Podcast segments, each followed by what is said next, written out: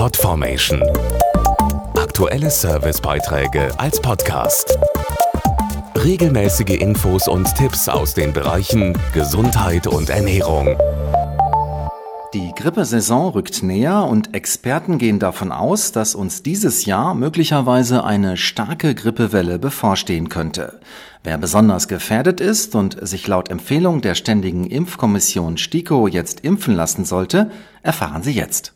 Herbst- und Winterzeit ist Grippezeit. Die Grippe ist eine ernstzunehmende Krankheit.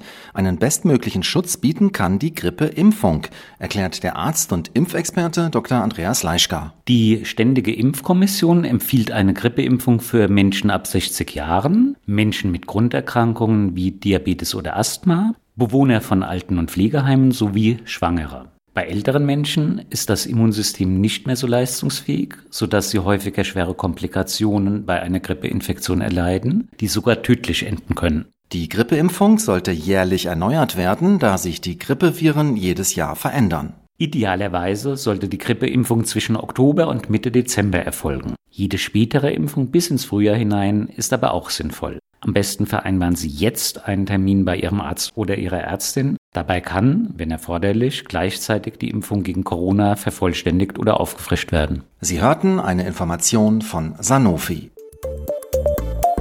Podformation.de Aktuelle Servicebeiträge als Podcast.